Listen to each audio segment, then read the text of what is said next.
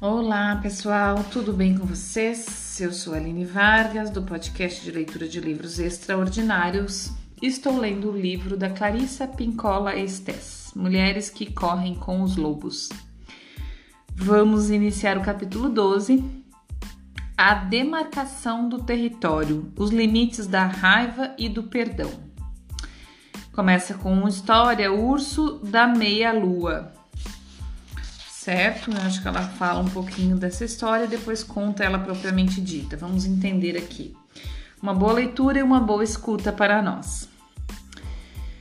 Sob a orientação da mulher selvagem, resgatamos o antigo, o intuitivo e o arrebatado. Quando nossa vida reflete a dela, agimos com coesão, persistimos ou aprendemos a persistir se ainda não sabemos. Tomamos as medidas necessárias para manifestar nossa ideia no mundo. Recu recuperamos o foco de atenção quando o perdemos. Ouvimos nossos ritmos pessoais. Ficamos mais próximos de amigos e parceiros que estejam em harmonia com ritmos selváticos e integrais. Optamos por relacionamentos que propiciam nossa vida instintiva e criativa estendemos nossa mão para beneficiar os outros. E estamos dispostos a ensinar parceiros receptivos tudo sobre os ritmos selváticos, se necessário. Existe, porém, um outro aspecto do autodomínio, que é lidar com o que só pode ser chamado de fúria da mulher. A liber liberação dessa fúria é obrigatória uma vez que a mulher se lembre das origens da sua fúria, ela passa a considerar que não pode nunca parar de ranger os dentes. Por ironia, também sentimos muita ansiedade para dispersar essa fúria, pois ela nos dá uma impressão nociva e aflitiva. Queremos nos apressar e nos livrar dela. Reprimi-la, no entanto, não funciona. É como tentar guardar fogo num saco de aninhagem. Não é aconselhável que nos queimemos, nem que queimemos outras pessoas. Portanto, cá estamos nós com essa emoção poderosa que achamos ter caído sobre nós sem que a chamássemos. É um pouco parecido com o lixo tóxico.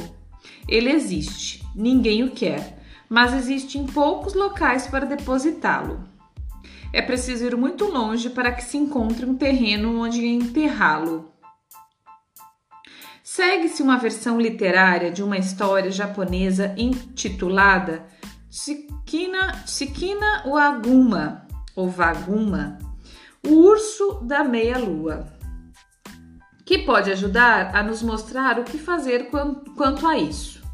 A história me foi dada pelo sargento Isagara, um veterano da Segunda Guerra Mundial e paciente do Ines Veterans Assistentes Hospital de Elino, e, não, desculpa, de em Ilino, Illinois, acho que é Illinois, há muitos anos.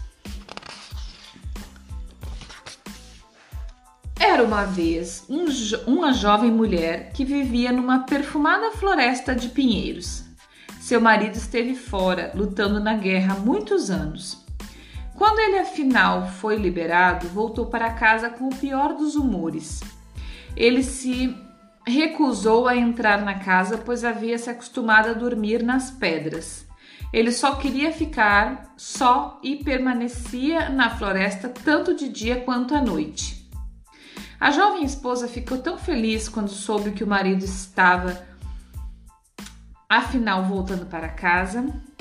Ela cozinhou e fez compras, e fez compras e cozinhou. Preparou pratos e mais pratos, tigelas e mais tigelas, de deliciosos queijo branco de soja, três tipos de peixe, três tipos de algas, arroz salpicado com pimenta vermelha e belos camarões frios, grandes e alaranjados.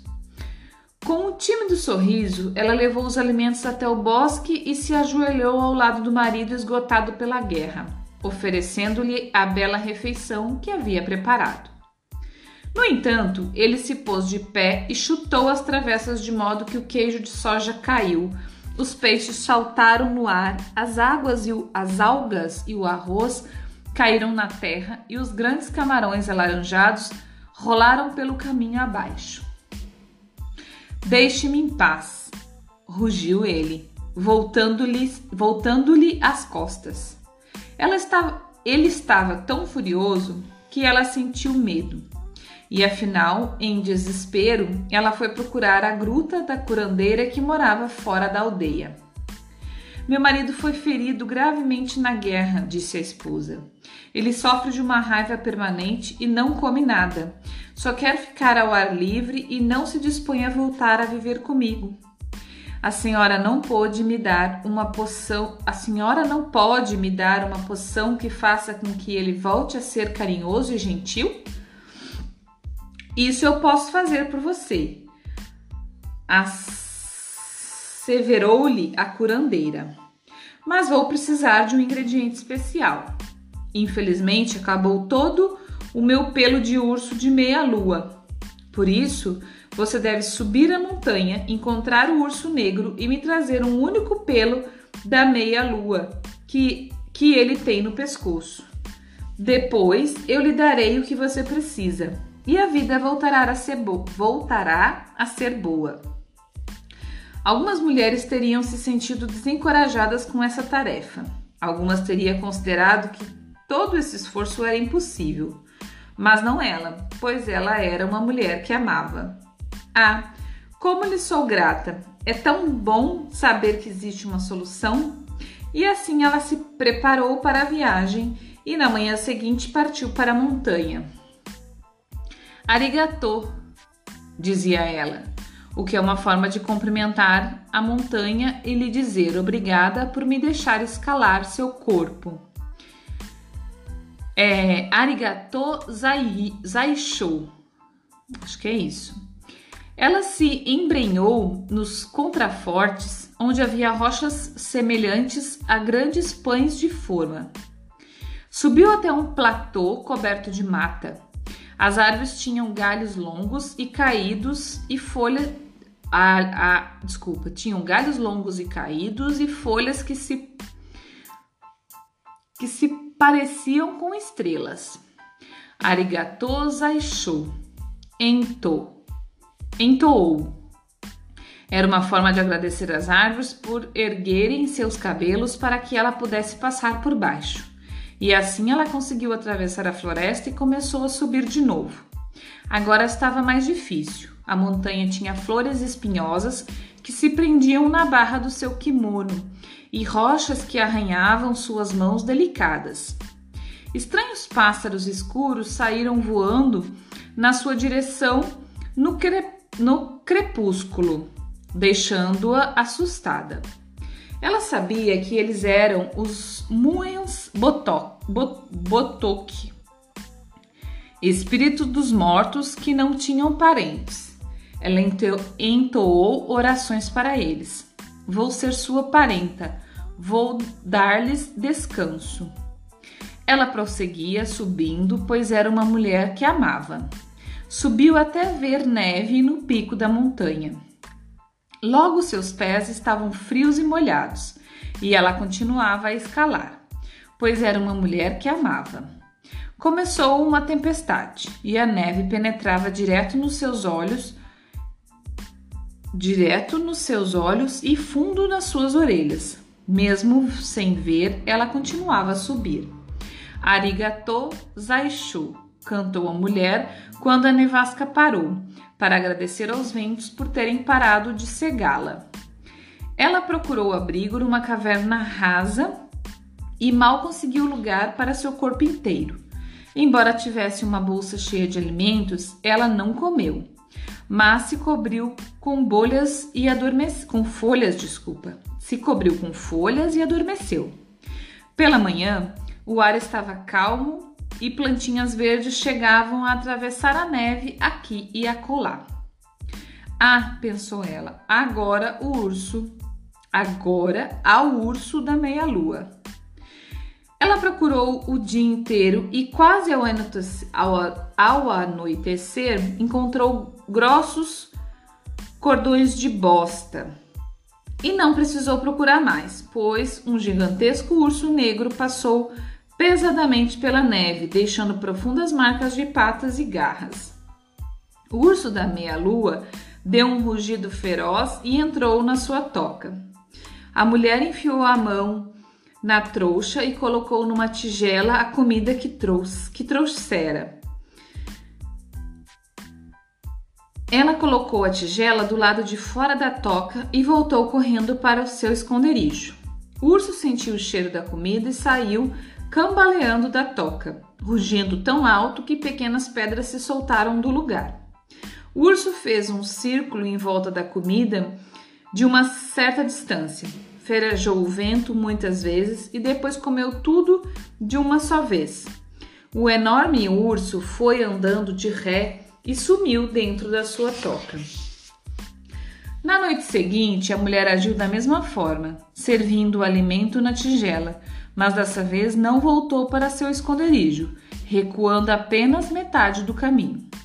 O, curso, o, o urso sentiu o cheiro da comida, sentiu pesadamente. Desculpa. O urso sentiu o cheiro da comida, saiu pesadamente da toca, rugiu para abalar os céus e as estrelas, deu uma volta, farejou o ar com extremo cuidado, mas afinal engoliu a comida e voltou para a toca.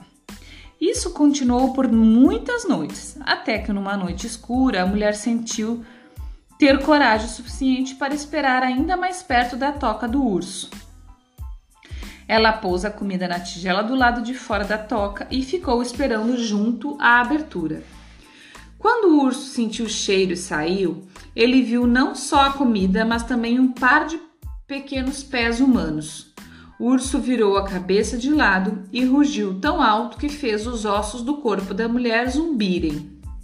A mulher tremia, mas não se recuava. O urso se ergueu nas patas traseiras estalou as mandíbulas e rugiu tanto que a mulher pôde ver bem o céu vermelho e marrom da sua boca. Mesmo assim, ela não saiu correndo. O urso rugiu ainda mais e estendeu seus braços como se quisesse agarrá-la, com suas dez garras suspensas, como dez facas sobre sua cabeça. A mulher tremia como uma folha de, ao vento, mas permaneceu onde estava. Por favor, meu querido urso, implorou ela. Por favor, vim toda essa distância em busca de uma cura para o meu marido. O urso voltou as patas dianteiras para a terra, fazendo voar a neve e olhou direto no rosto assustado da mulher. Por um instante, ela teve a impressão de ver cordilheiras inteiras, vales, rios e aldeias refletidos nos olhos vermelhi, ver, vermelhíssimos do urso. Uma paz profunda caiu sobre ela e seus tremores passaram. Por favor, urso querido, eu venho lhe trazendo alimento todas essas noites.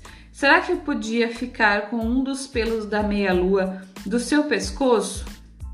O urso parou e pensou: essa mulherzinha seria fácil de devorar. No entanto, ele de repente se sentiu cheio de pena dela.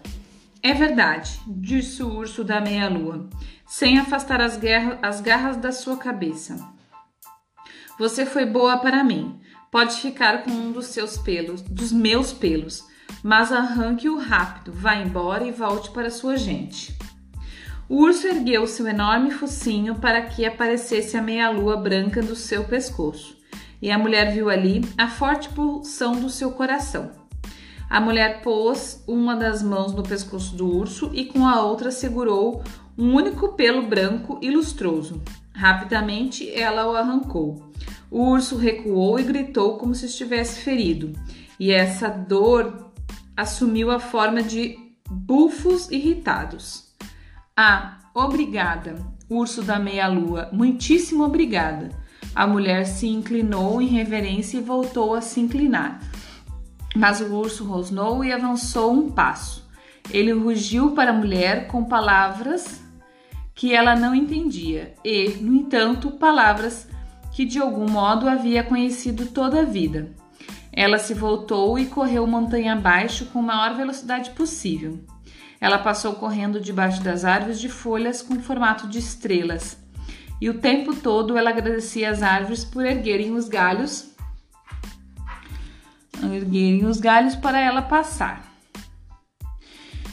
Ela veio tropeçando pelas pedras que pareciam grandes pães de forma, sempre agradecendo à montanha por deixar que ela escalasse seu corpo.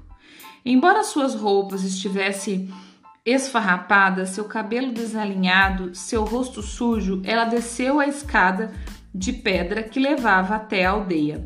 Seguiu pela estrada de terra, atravessando a cidade até o outro lado e entrou na cabana onde a curandeira estava sentada cuidando do fogo. Olhe, olhe! Consegui! Encontrei! Conquistei um pelo do urso da meia-lua! gritou a jovem mulher. Que bom! disse a curandeira com um sorriso. Ela examinou a mulher atentamente, pegou o pelo de um branco puríssimo e o segurou perto da luz. Ela sopesou, o, o longo pelo com uma das mãos e o mediu com um dedo e exclamou: É, este é um autêntico pelo do urso da meia-lua. De repente, porém, ela se voltou e lançou o pelo no meio do fogo, onde ele estalou, pipocou e se consumiu numa bela chama laranja. Não! gritou a mulher.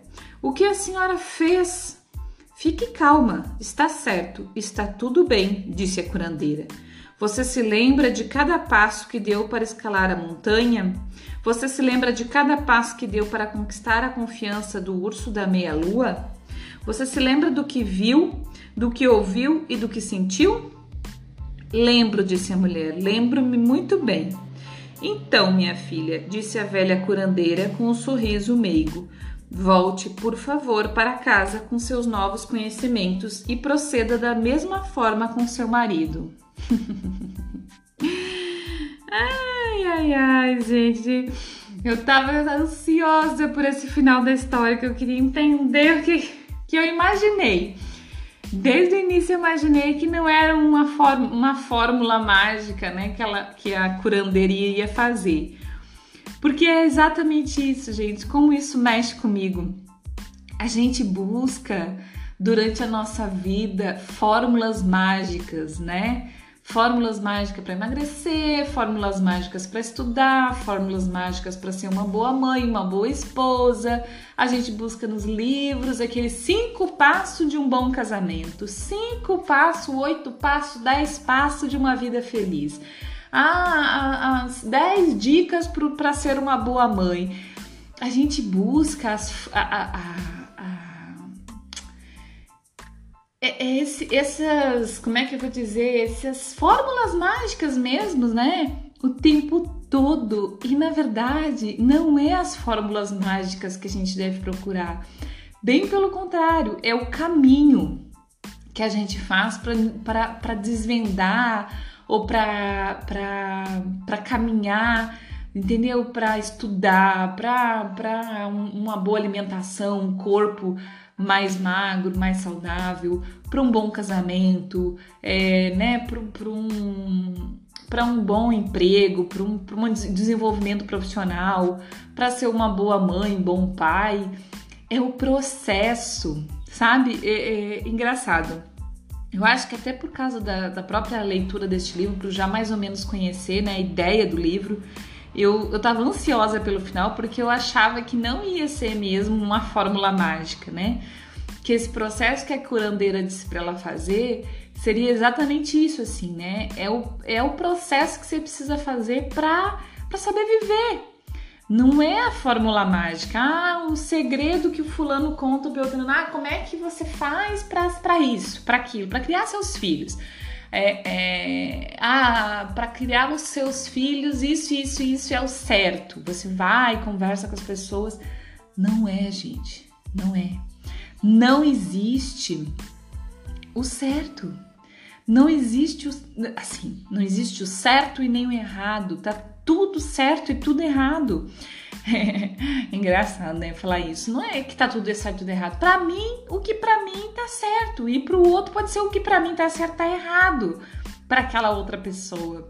Então é o nosso processo que, que importa, é o nosso caminhar, é o nosso subir a montanha, o nosso agradecer. Eu, eu achei tão importante esse essa forma de agradecimento, né, que mostra na história, arigato zaisho, que é uma forma japonesa de, de agradecer, mas que todo o caminho ela foi agradecendo, né, a montanha por, por permitir que ela subisse no seu corpo, pelas árvores que, que levantaram os seus cabelos, né, é uma representação, mas é muito importante a gente pensar isso que o agradecimento de cada caminho, sabe? Obrigada pelo hoje, obrigada por essa montanha que eu consegui passar, obrigada por essa pequena conquista, obrigada por, por hoje eu ter conseguido ser uma mãe que eu gostaria de ser para o meu filho, ter conseguido ser uma profissional, uma dona de casa, um, né? O, o mínimo, o pequenininho de cada dia a gente agradecer, sabe? Cada pedacinho da montanha que a gente sobe, cada árvore que a gente passa, cada segundo que a gente aprende. É... Eu adorei essa história, adorei mesmo, acho que ela fez muito sentido assim, e, e, e mais eu gostei ainda porque eu tava ansiosa pelo final, mas mais ou menos eu já sabia que a ideia do final seria essa, né? Porque eu acredito muito nisso. Eu não acreditava, é claro, né, gente? Eu, eu também acreditava nas fórmulas mágicas quando era mais nova. Mas quanto mais eu vivo, quanto mais eu aprendo, quanto mais eu estudo, eu leio e eu busco esse autoconhecimento e esse entendimento pela vida, mais eu vejo que é o caminhar que é o importante. É o subir da montanha, passar pelas árvores, o, o conquistar o urso, como fazer para conquistar o urso. E assim, ela, ela conseguiu, né? Metaforicamente, nós estamos falando aqui da conquista do urso, mas vamos dizer, ela conseguiu conquistar o urso é, numa primeira tentativa, né? Ela, claro que ela foi vários dias fazendo a mesma coisa, mas no primeiro contato com o urso ela conseguiu. Isso não significa que a gente vai também, bem pelo contrário, é mais provável que a gente precise fazer mais de um processo de aprendizado. Aí quando a gente fala em conquistar o urso aqui, está relacionado ao marido, né? E eu acho que isso é muito bom pra gente, mulheres casadas, né? Homens casados, quem escuta aí, é, pensar que, que existe um processo. E eu acho que muito, muito legal é aqui, ó. O que falou na história. Ela era uma mulher que amava, então ela não desistiu, né? Ela não desistiu do marido, ela não desistiu de subir a montanha, de encontrar o urso, de fazer o que tivesse que fazer, porque ela era uma mulher que amava. E quando a gente ama, ama a vida, ama a gente mesmo, ama o companheiro que a gente tem, ama os nossos filhos, né? Falando de uma, uma forma em relação ao casamento e a, e a família, é exatamente isso: é não desistir. É não desistir mesmo, é ir lá botar comida pro urso, né? Esperar, esperar, esperar. Se não der certo dessa forma, fazer de outra mas fazer com muito amor, muito respeito, né? Ela teve um respeito muito grande pelo urso eu acho que é um, um ter respeito pelo outro, sabe? É isso. Muita humildade, né? Ela teve a humildade de se colocar vulnerável. Acho que isso é uma das coisas assim, ó, espetacular de um relacionamento. Você aprender a se colocar vulnerável, né? Colocando o que, que você realmente deseja para o outro, né? Para fazer um, um, um, uma aproximação mas eu amei. Gente, eu já me estendi.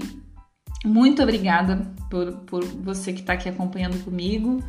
Espero que faça sentido para você também. Um grande abraço, bom dia, boa tarde, boa noite. Até amanhã.